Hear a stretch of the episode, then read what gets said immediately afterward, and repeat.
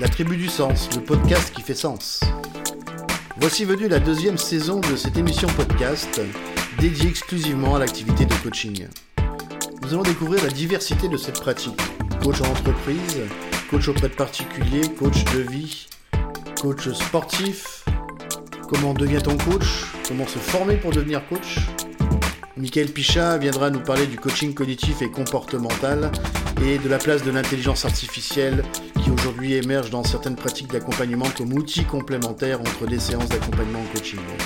Paul Pironnet, formateur de nombreux coachs depuis de nombreuses années, viendra nous livrer son approche et ce qui fait la spécificité de ses formations en coaching. Gabriel Hahn, dirigeant de Convergence, ancien président EMCC France, coach professionnel, superviseur, auteur de l'ouvrage Coach professionnel, viendra nous livrer sa pratique de coach et de superviseur de coach. Nous accueillons aujourd'hui Michael Pichat, docteur et maître de conférences en psychologie, auteur de nombreux ouvrages en psychologie et sur le coaching et dirigeant du cabinet Crisip. Bonjour Michael, merci à toi d'avoir répondu à l'invitation, j'en suis ravi. Un grand merci à toi.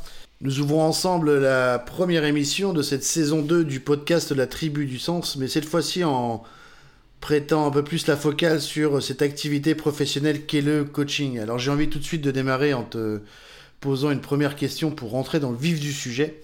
Comment tu, toi avec ton expérience et ta pratique au sein de Grisip et à l'université, il n'y a pas une seule définition, bien évidemment, mais qu'est-ce que pour toi ça représente quoi le coaching Si je le distingue, par exemple, bah, tu vois, d'un bilan de compétences ou d'une thérapie, qu'est-ce qui fait la spécificité, la singularité de cette pratique finalement, quoi? Alors, euh, le coaching, nous, tel qu'on le pense dans, dans Crisip et, et, notamment dans le cadre des, des programmes management et coaching euh, qu'on porte euh, avec l'université Paris-Dauphine, le coaching, on, le pense de, de deux façons différentes. Premièrement, les outils du coaching, on peut les utiliser pour pratiquer le coaching à proprement parler. Euh, il y a une autre facette du coaching qui est l'intégration des outils du coaching au service d'une activité professionnelle euh, autre que le coaching. Typiquement, mmh. des managers, euh, des DRH, euh, des dirigeants d'entreprise, des, des, consultants.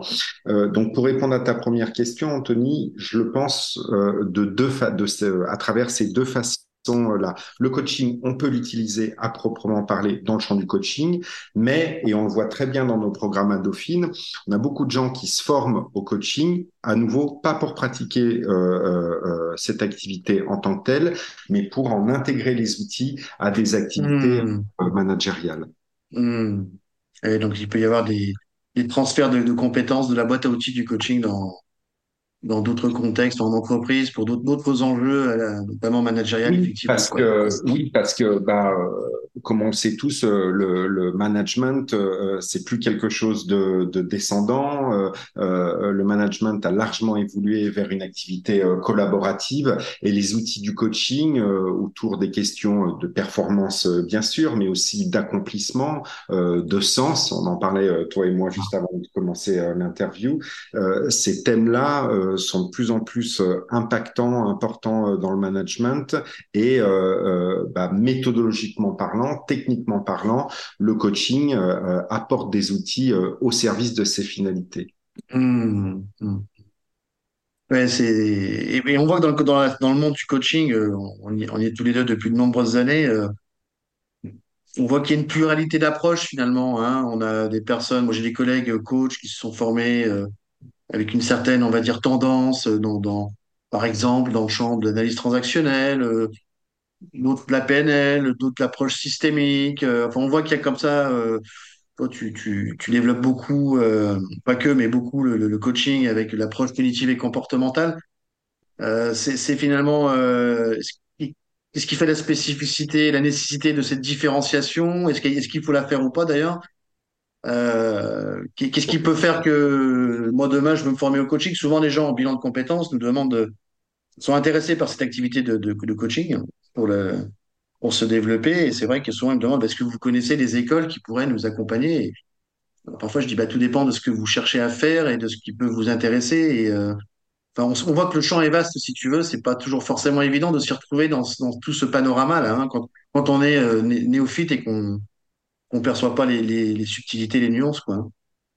Euh, bah, le coaching, c'est notamment euh, de l'application de la psychologie et euh, à l'international, on recense actuellement entre 400 et 500 référentiels théorico-pratiques en psychologie appliquée. Mmh. Donc effectivement, il y a une diversité extrêmement extrêmement forte. nous, dans Crisip, on, on s'est focalisé notamment autour, tu l'as dit, de l'approche cognitive et comportementale parce que, on va dire, c'est euh, actuellement euh, l'approche la plus scientifiquement euh, validée et l'approche la plus en développement, y compris avec ses évolutions euh, les plus récentes, mm. notamment ce qu'on appelle les TCC troisième vague, avec la psychologie positive, l'acte qui est l'approche d'acceptation et d'engagement. Mais on pourrait mm. parler aussi, tu connais ces questions-là, Anthony, des, des, des biais, des biais cognitifs. Donc, mm. on a une variété euh, euh, d'approche. Nous, on a fait le choix de se focaliser euh, sur cette approche cognitive et comportementale. Pour la résumer, je pourrais dire la chose suivante. Le comportemental, ça veut dire qu'on va fabriquer ici et maintenant un plan d'action opérationnel euh, au service des finalités euh, de ce de ce coaching. Parce que le coaching il est très clairement centré euh, sur l'efficacité et sur une certaine forme de performance ici et maintenant en tout cas notamment dans le champ de l'entreprise. Mmh. cognitif ça veut dire qu'on va fabriquer on va pardon travailler les les modes de pensée qui manifestement font obstacle à la euh, réalisation de ce plan d'action. Euh, mmh. de pensée, ce sont ce qu'on appelle les croyances limitantes, qui sont des contenus mmh. de pensée, mais euh, on intègre aussi euh, les processus de pensée, typiquement les, les biais cognitifs, les biais étant ces erreurs d'analyse, d'interprétation des situations professionnelles qui nous font face, erreurs d'interprétation qui, moi, professionnels, vont conduire à des arbitrages, à des prises de décision qui vont s'avérer être euh, euh, non pertinent au mieux et carrément euh, contre-productif au pire. Hmm. ok. Oui, donc on, cherche à comprendre, pour dire un peu simplement avec mes mots, comment nos pensées peuvent nous induire parfois en erreur, ce que tu appelles des biais cognitifs. Enfin, en erreur, en tout cas, une lecture de l'environnement qui n'est pas forcément qui, qui, qui, qui, qui, sujette à mon propre filtre finalement d'analyse. Donc je, je, je, suis pris aussi par mes propres, mon propre cadre de référence et mes projections finalement, euh, qui peut m'induire en erreur dans mon positionnement vis-à-vis de, des autres, en tout cas de l'analyse de situation dans lesquelles je me retrouve. Donc, donc on cherche à travailler sur qu'est-ce qui, qu'est-ce qui se passe en moi, dans ma psychologie, dans ma façon de, de traiter l'information, en tout cas euh, appréhender les situations comme ça avec euh, ma propre psychologie. Je le dis un peu, un peu simplement peut-être pour toi, mais euh, oui, c'est un peu ça l'idée. C'est, c'est complètement ça, euh, Anthony, et, et, je vais préciser un peu les, euh, les choses. Euh, nous, notre approche de ces questions cognitives et, et comportementales dans, dans CRISIP euh, sont des, des approches, on va dire, très centrées sur la psychologie stoïcienne et la philosophie, la psychologie stoïcienne nous apprend finalement à, développer une double compétence. Premièrement, une compétence d'apaisement euh, euh, face aux situations professionnelles, euh, notamment qui nous qui nous arrivent. cette compétence d'apaisement, elle vise à acter dans le monde extérieur et aussi dans notre monde intérieur des choses qui ne dépendent pas de nous, pour citer Épictète, mmh. Des choses qu'on ne peut pas contrôler. Et au lieu de faire ce qu'on fait tous habituellement, c'est-à-dire passer toute notre euh, temps, toute notre énergie à euh, ruminer euh, contre ces difficultés, eh bien, nous mettre en paix, les accepter pour réallouer cette énergie dans ce qui dépend de nous. Et ce qui dépend de nous, c'est d'agir ici et maintenant au service des finalités professionnelles, mais aussi des valeurs personnelles qui sont les nôtres face à hmm. ces à ces, à ces difficultés.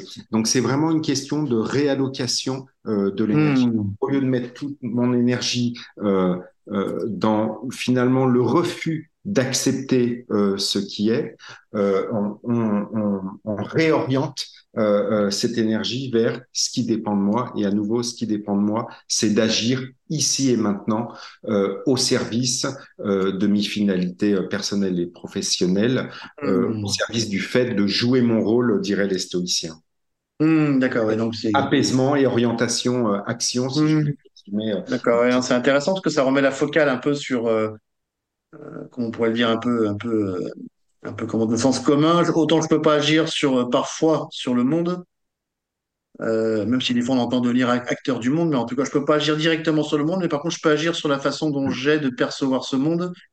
Et finalement dans l'ici et maintenant, comme tu dis, de changer hum, ma propre perception, interprétation et donc euh, mes propres comportements finalement quoi. C'est, je peux agir sur moi, mais pas forcément sur le monde. Enfin, c'est, ça va plus dans ce sens-là que dans l'autre finalement quoi. S'il y a un sens. Ce qui dépend de moi, euh, ce qui dépend de nous, c'est d'agir ici et maintenant au service de nos, euh, de nos fonctions, euh, de nos valeurs, euh, de, nos, de nos finalités. Ça, ça dépend de moi. Donc, ce qui dépend de moi, c'est notamment mon action. En revanche, ce qui ne dépend pas de moi, ce sont les résultats de mes actions. En tant que hmm. manager, en tant que parent, en tant que conjoint, euh, euh, euh, il m'appartient de jouer mon rôle et ce rôle, il se traduit par, il doit se traduire par la réalisation euh, d'actions, par exemple les actions qui m'incombent à moi, manager. Ça, c'est en mon pouvoir et ça, c'est mon rôle. En revanche, ce qui n'est pas euh, mon rôle, surtout ce qui n'est pas en mon pouvoir, c'est de contrôler le résultat de ces actions. Hmm. Et ça, euh, ça a une double vertu, euh, ce mode de pensée. Premièrement, ça nous focalise sur l'action, au lieu de faire ce qu'on a tous tendance à faire régulièrement, à nouveau passer notre énergie sur déplorer, ruminer, accuser, euh, euh, anticiper euh, le, le, négatif. Deuxième fonction, c'est une fonction d'apaisement parce que j'acte ce que je ne peux pas contrôler mmh. pour me focaliser sur ce qui dépend de moi. Et à nouveau, ce qui dépend de moi, c'est agir. Ouais, complètement. Non, c'est intéressant. Le, le, regard porté sur. J'ai presque envie de dire que ça amène une forme de, de, de responsabilisation de, ma, de mes propres actes et, et de mes pensées. C'est intéressant que ça amène la personne finalement dans sa posture à, à, à aller à cet endroit-là et oui, ça nous responsabilise. Ça nous responsabilise effectivement sur nos rôles euh, sociaux, euh, professionnels, mmh. familiaux, euh, mmh. Mmh. etc. Mais ça nous fait prendre conscience ou ça nous fait acter, ça nous aide à accepter que ça, ça ne veut pas dire qu'on peut contrôler ces choses-là. Parce que mmh. ces choses-là, euh, par exemple, euh, ma performance euh, ou mes résultats, ça ne dépend pas que de moi, ça dépend d'un certain nombre de paramètres extérieurs que je ne contrôle pas. Euh, euh, ouais. Et à nouveau, mon rôle, c'est de tout mettre en œuvre pour atteindre ces finalités, ces objectifs qui sont les miens. Mmh. Maintenant, il y a une frontière que je ne dois pas dépasser, qui est de vouloir contrôler ces résultats. L'anxiété et la souffrance euh, euh, naissent à partir du moment où je veux euh, euh dépasser cette frontière et contrôler euh, ce monde extérieur qui, j'en ai bien peur, n'est pas en notre pouvoir. C'est ça. C'est donc une forme de, de, de, lâcher prise en quelque sorte sur sur mon contrôle omnipotent du monde qui en fait qui est une forme d'illusion finalement quoi. Hein, c'est exactement ça Anthony, euh, le lâcher prise. Mais il faut bien comprendre ce que ça veut dire le lâcher prise. Le lâcher prise, c'est pas le désinvestissement. C'est-à-dire mmh. lâcher prise euh, centré sur l'action. Je lâche prise sur ce qui ne dépend pas de moi, à savoir les réactions des autres, euh, les résultats de mes actions, pour refocaliser mon action sur ce qui dépend de moi, c'est-à-dire mes actions au service de mes finalités. Donc c'est un mmh. lâcher prise, mais un lâcher prise pragmatique. C'est ça, ouais, complètement. Ouais, sur la, on est sur le lâcher prise sur l'action, c'est effectivement bien de le spécifier, quoi, complètement. Mmh.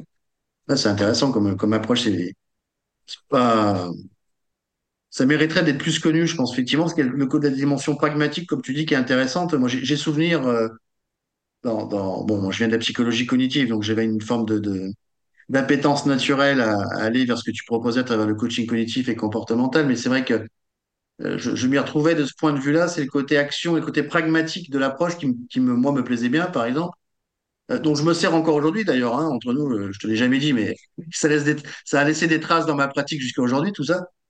Euh, et si, on prend par exemple l'outil, euh, pour prendre un exemple assez concret, tu sais qu'on utilise, euh, enfin oui, tu sais forcément, dans le, le cercle vicieux, hein, on cherche à comprendre une situation qui déclenche une pensée automatique, qui elle-même va déclencher une émotion et qui va me faire agir d'une certaine façon et avoir des conséquences sur l'environnement. Ce, petit cercle-là qui paraît tout, tout bête, tout banal a priori comme ça, il est d'une puissance phénoménale, je trouve, dans l'accompagnement de personnes, parce qu'on arrive à, à, à travailler sur à la fois les pensées automatiques, elles-mêmes, euh, elles-mêmes, enfin conséquences en tout cas découlant d'un système de croyances en amont beaucoup plus important. Euh, et puis aussi d'aller travailler, ce que je trouve intéressant, euh, sur aussi sur la dimension émotionnelle. Ça, c'est intéressant aussi parce que la pensée est, enfin, reliée ou en tout cas euh, euh, a un effet et dans les deux sens sur, notre vie émotionnelle, sur la gestion de nos émotions. Et ça, comment tu vois les choses, par exemple, sur la place de l'émotion dans l'approche cognitive et comportementale? Alors, en, fait, l'émotion, euh, je pense qu'il faut, il faut distinguer deux ordres euh, euh, de choses qu'on peut rattacher à, l'émotionnel.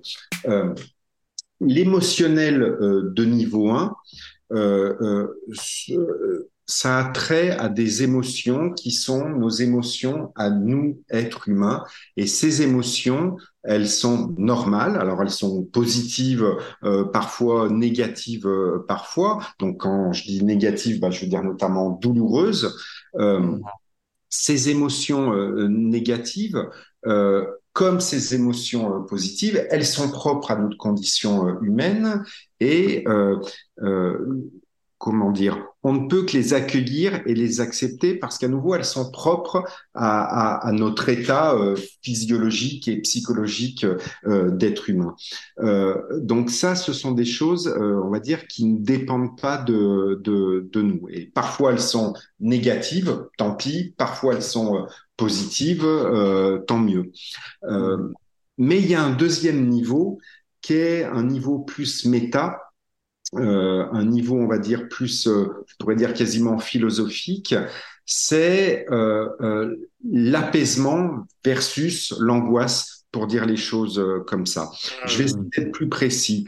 Face à une situation difficile, moi, individu, je vais ressentir à un niveau 1 des émotions négatives et à nouveau, euh, euh, c'est irrépressible, c'est constitutif de ma condition euh, humaine.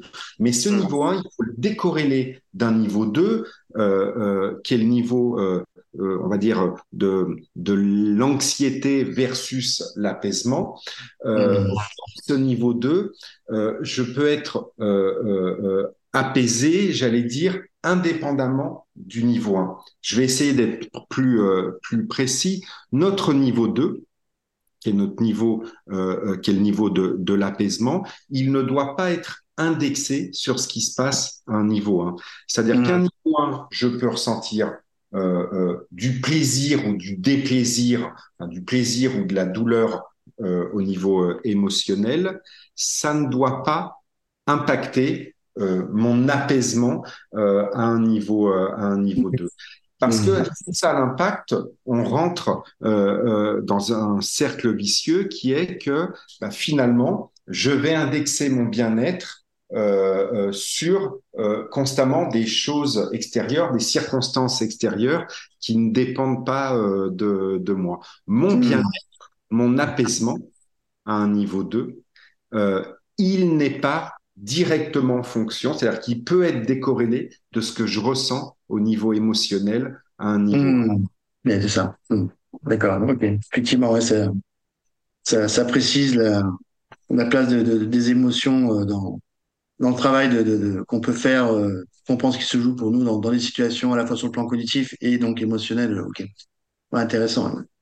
Très intéressant. Et du coup, euh, co- comment, euh, comment les personnes qui voudraient devenir coach demain, je me posais la question un peu de, de moi, je suis venu au coaching par, euh, mon parcours euh, en tant qu'au départ psychologue et puis mon activité de consultant, formateur et d'accompagnant. Euh, est-ce que toi, dans ton cabinet, dans les personnes qui viennent se former, parce que souvent on pose la question de où, et comment me former, est-ce que qui, qui sont ces gens qui vont se former comme ça au coaching cognitif comportemental? C'est est-ce que c'est le tout venant? Est-ce qu'il y a une spécificité particulière dans le parcours qui, comme moi, par exemple, qui était plus à même intéressé par la- la- l'approche TCC au départ, ou, ou pas, tu vois, c'est, c'est, euh, Bah, pour, pour, euh, Pour reprendre mon propos de tout à l'heure, je, je pense qu'on a deux types euh, de personnes. Des personnes qui veulent pratiquer le coaching à proprement parler, donc hmm, soit des gens qui sont déjà dans l'accompagnement euh, coaching ou autre, soit des gens qui veulent se reconvertir après euh, hmm, 20 ans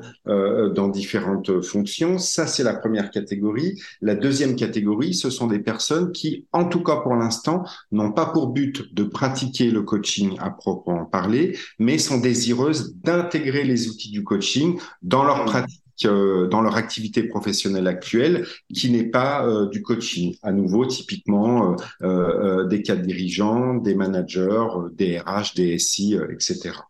hmm. Effectivement. Donc ça reste, ça reste de faire, de fait ouvert selon la, la finalité et la provenance des personnes, quoi. Après, pour, pour compléter euh, ma, ma réponse à, à ta question, An- Anthony, là, j'ai répondu sur, euh, on va dire, le coaching en général, vis-à-vis du coaching maintenant cognitif et comportemental spécifiquement, parce que c'était ça l'objet de ta question. Euh, les, les gens qui viennent euh, à nous sont des, sont des personnes qui sont, qui sont intéressées par cette mise en équilibre du cognitif et du comportemental, c'est-à-dire le comportemental parce que efficacité, euh, action, euh, euh, hmm, ici et maintenant euh, au sens, euh, au service, euh, pardon, euh, euh, des fonctions professionnelles euh, qui sont les miennes, ça c'est le comportemental, et le cognitif euh, qui va euh, travailler sur mon apaisement, sur mon rapport aux situations, euh, sur- aux situations compliquées, puis aussi sur le sens que je vais mettre dans mon, dans mon activité professionnelle. Donc, en, un équilibre entre, on va dire, performance et psychologie, si ouais. Ouais, tout à fait. Hmm, ok. Et, et tout à l'heure, pour faire un petit pas de côté, tu nous parlais de, de la place des IA dans, dans, dans le coaching. Comment, alors, je suis très curieux de, de je m'intéresse personnellement aux IA, euh, comme beaucoup de personnes, dans, dans, ce qu'elles permettent de faire de, de créatif, parce que je m'en sers beaucoup plus dans la sphère de la créativité, notamment en musique et sur le traitement d'images, par exemple, ou de vidéos. Donc, ça, c'est intéressant. Mais alors, comment toi, tu vois le lien entre, enfin, quel lien tu fais? euh, Que j'ai vu sur ton site, tu proposais effectivement euh, une approche avec les IA. Comment, comment ça se passe? Alors, du coup, je, je me, je n'arrive pas à me faire une représentation de ce que ça peut être, quoi. Alors, nous, dans, dans Crisip, on, on a créé une filiale qui s'appelle Néocognition. Euh, je- tu peux aller sur notre site euh, néocognition.ai pour, pour voir un peu plus en détail ce qu'on ce qu'on fait. Et on est centré alors uniquement sur ce qu'on appelle les IA langagières, conversationnelles.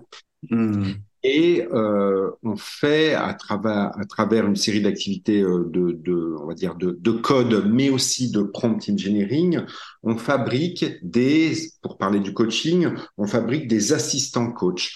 Le but, c'est absolument pas un but de substitution. C'est-à-dire, c'est pas Hmm. comme euh, on, on aime à le fantasmer à chaque nouvelle technologie euh, émergente. Le but, euh, c'est pas euh, le fantasme du grand euh, remplacement, euh, euh, le, le, le but, c'est euh, de fabriquer des assistants qui vont aider euh, le, le, le, coach. Je vais préciser mon, mon, propos. Comme tu le sais, Anthony, euh, le coaching est une activité extrêmement pragmatique et à la fin de chaque séance de coaching, on prescrit un certain nombre d'actions à réaliser, actions qui vont appliquer euh, ce qui a été vu aujourd'hui durant la séance de coaching et actions qui vont être débriefées à la prochaine séance de coaching.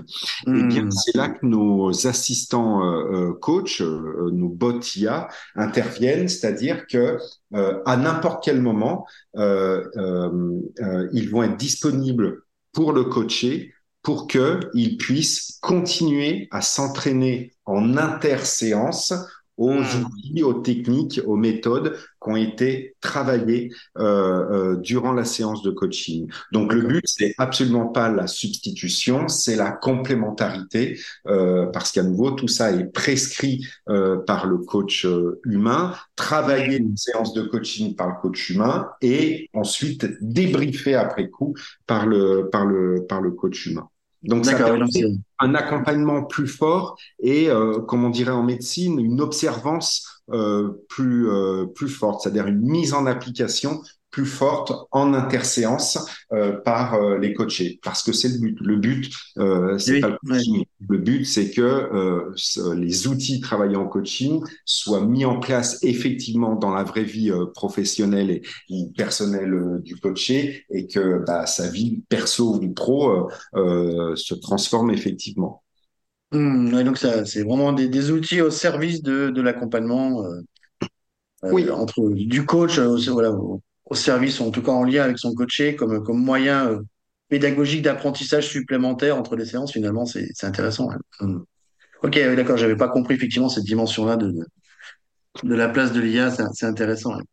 c'est, mais c'est vrai que toi, toi, comme ça, ta vision là du futur, si je puis dire, si tu en as une, parce que je sais, je, te connais stoïcien et très dans le présent, mais si j'essaye de te projeter vers le futur, euh, comment tu vois l'évolution des, des IA comme ça dans, dans, dans, bon, dans notre métier, puis plus globalement, bon, on voit que ça prend de la place et que c'est, ça peut être très pertinent avec un usage très, très adapté. Euh, je sais pas, toi qui as une, une- aussi un, tout un réseau de, de partenaires euh, scientifiques, universitaires, euh, j'imagine que tu es plus au fait, enfin en tout cas euh, amené à voir, à percevoir plus de choses que, que la plupart d'entre nous. Com- Comment tu vois ça, toi, dans l'avenir? Euh, bah, l'IA, euh, c'est comme euh, c'est comme les mails, euh, euh, c'est comme euh, Internet, c'est comme le, le nucléaire. C'est là maintenant, c'est en pleine explosion. Ça va prendre une place extrêmement importante. Le sujet est toujours le même. Le sujet est euh, comment on va utiliser euh, ces, euh, nouvelles technologies. Euh, bien évidemment, alors c'est impensif euh, ce que je vais dire, Hum, hum. euh, au, au service euh, du bien-être individuel euh, et collectif et, euh, et pas euh, et pas et non pas de façon destructrice. Euh, le nucléaire, par exemple, est une très bonne métaphore de ça. Euh, euh, le, euh, la radioactivité, tu peux l'utiliser pour euh, la désinfection euh, euh, alimentaire avec le cobalt, par exemple, euh, le traitement euh, des cancers, et euh, tu peux l'utiliser pour pour fabriquer des bombes atomiques. Et puis au milieu de ça, tu peux le fabriquer pour euh, euh, pour générer de l'électricité dans les centrales nucléaires, ce qui, selon les modes, est diabolisé ou ou euh, encensé. C'est encensé Hum. plutôt en ce moment. Donc tout, voilà, l'IA, c'est là, euh, euh, c'est en plein développement et, et euh, bah, comme toujours, c'est euh, c'est pas une question, c'est pas l'objet en lui-même, c'est une question de praxis. Comment on va l'utiliser Au service de quoi on va l'utiliser c'est ça. C'est comme tout, c'est tout est question d'usage, quoi. Il n'y a rien de bon de mauvais, c'est qu'est-ce qu'on en fait, quoi. C'est ça. Hum, hum. Complètement, ouais. Mais Écoute, on, on fera, on fera, je ferai des liens dans le podcast pour envoyer aussi vers, vers ce que tu fais avec Rizip et puis Recognition, Recognition IA, pour que les, personnes puissent un peu mieux euh, appréhender ton, travail qui est passionnant. Hein. C'est vrai que c'est, moi je le vois dans l'activité bilan. euh, parfois, je, commence à regarder un peu comment utiliser l'IA, par exemple. Bien évidemment, pour pas remplacer la, la relation, c'est absolument pas le but. Mais comme outil complémentaire, par exemple, pour euh, faire un travail sur les compétences ou une recherche d'informations sur les métiers émergents ou enfin plein de plein d'aspects pratiques qui vont, qui vont agrémenter le, cheminement de la personne dans, dans le bilan de compétences, par exemple. Et là, c'est très pertinent pour le coup. En bilan de compétences, euh, comme en psychothérapie, euh, comme en coaching, à nouveau, le problème est toujours le même et c'est celui de la mise en application pour que moi, bénéficiaire de ces dispositifs, bah, euh, euh, ma vie euh, change réellement, se réoriente réellement parce que euh, c'est pour ça que je suis venu euh, euh, en bilan de compétences, en coaching, euh, en, en, en psychothérapie. Et, et les IA, elles ont, euh, contrairement aux coachs, humain la vertu d'être disponible 24 heures sur 24 et de d'être là à la à la à la demande. Et donc, on, peut imaginer que ces IA, elles vont être de nature à intensifier cette mise en pratique et c'est Hmm. C'est ça. Il y a le côté pratique, effectivement, qui revient, quoi. Hmm. Bon, tout ça, ça va m'obliger à aller relire un peu ma philosophie stoïcienne. Je crois que tu viens de me reconnecter avec, euh, avec cette On ne relit jamais assez Épictète. Je t'y encourage. Euh, euh, Effectivement. C'est, c'est ce que c'était pas une formule d'Épictète, euh, d'Épictète, pardon, qui disait, c'est pas les choses qui sont difficiles, c'est la perception qu'on en a qui les rend euh, comme telles. Il y Effectivement, ce ne sont pas les, euh, les, euh, les faits, euh, pragmata euh, en grec, ce ne sont pas les faits qui te nuisent, nous dit euh, Épictète, mais les jugements de valeur, hypolepsis, les jugements de valeur que tu portes sur, euh, sur, ces, euh, sur ces choses. On a euh, d'ailleurs développé, euh, pour terminer sur l'IA, un bot qui s'appelle Hypolepsis et qui nous aide Hmm. justement à distinguer euh, euh, les faits bruts négatifs qui sont bien réels, des jugements de valeur euh, négatifs qui sont autre chose que je vais porter sur ces euh, faits bruts négatifs et qui vont me faire vivre, j'allais dire, encore plus négativement euh, la situation euh, que ce que je devrais normalement euh, la vivre euh, négativement. Hmm. Ouais, c'est intéressant. Bon, donc, le, donc l'IA, euh, l'IA a une, une- de belles vertus bien utilisées dans, dans ces dispositifs d'accompagnement en coaching. Bon, bah écoute, bah, merci beaucoup, Michael, hein, pour, euh, pour cet échange euh, qu'on a pu avoir. Ça, ça situe ton approche que moi j'avais découvert il y a quelques années euh, et qui continue de m'accompagner, bon, pas avec d'autres outils que je viens greffer parce qu'on n'a jamais fini d'apprendre et c'est tant mieux, mais en tout cas, euh, ça me tenait à cœur de, de pouvoir, tu vois, partager avec toi cette, euh, ton activité et cette approche. Donc, je, je renverrai les liens vers le. Ça fera un peu plus connaître le coaching cognitif et comportemental. Donc, je vais être un peu ton ambassadeur momentanément sur les réseaux sociaux avec tout ça. Donc, c'est très bien. Et, et mer- merci à toi, du coup, euh, pour, pour ce temps qui est précieux. Je sais qu'il est précieux pour toi aussi. Donc, euh, Bon, un merci grand en tout merci, quoi. Ça m'a fait euh, plaisir ce moment d'échange avec toi après ces quelques années depuis depuis la, la, la, la formation d'il y a, y a, d'il y a quelques années. C'était un Ouais, vrai ouais, plaisir. c'est un vrai plaisir. Super. Merci à toi, Mickaël.